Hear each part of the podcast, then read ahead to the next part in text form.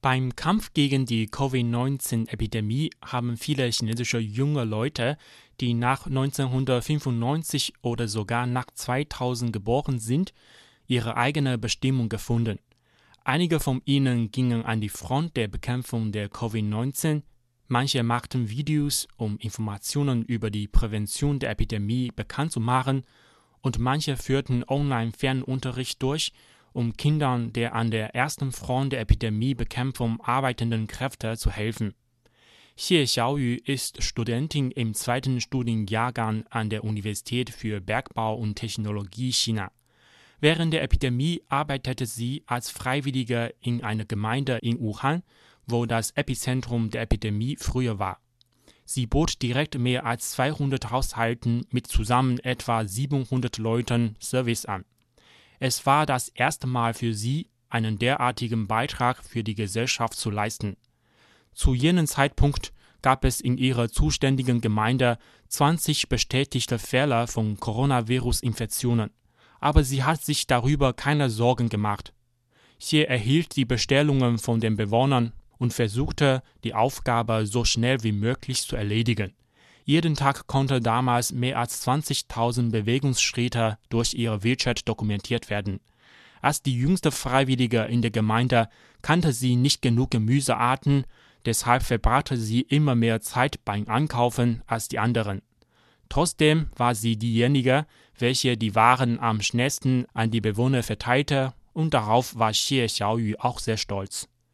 Die im Jahr 1999 geborene Rong Shuhan studierte gerade Rechnungswesen im vierten Studienjahr an der Shanghaier Lixing-Universität für Rechnungswesen und Finanzen, als die Covid-19-Epidemie ausbrach. Sie dachte, dass sie nicht diejenige sein sollte, die nur zu Hause bleibt. Sie hat sich als Online-Freiwillige für den NCP Life Support angemeldet.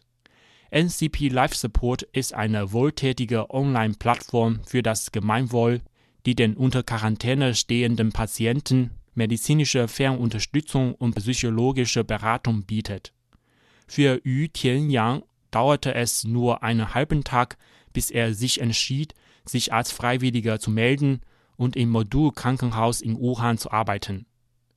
Die Menschen aus ganz China sind hierher gekommen, um uns zu helfen. Als Wuhaner sollen wir auch nicht zurücktreten. Er hat auf seine Schutzkleidung diese Worte geschrieben. Die jungen Wuhaner werden nie aufgeben.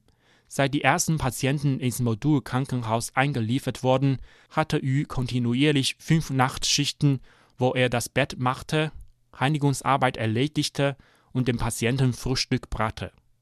Ma Shengnan ist Studentin im zweiten Studienjahrgang am Handelsinstitut an der Technologie-Universität Wuchang in Wuhan. Als ein Waisenkind verließ sie nach der Grundschule ihre Heimat und lebt seitdem in Wuhan.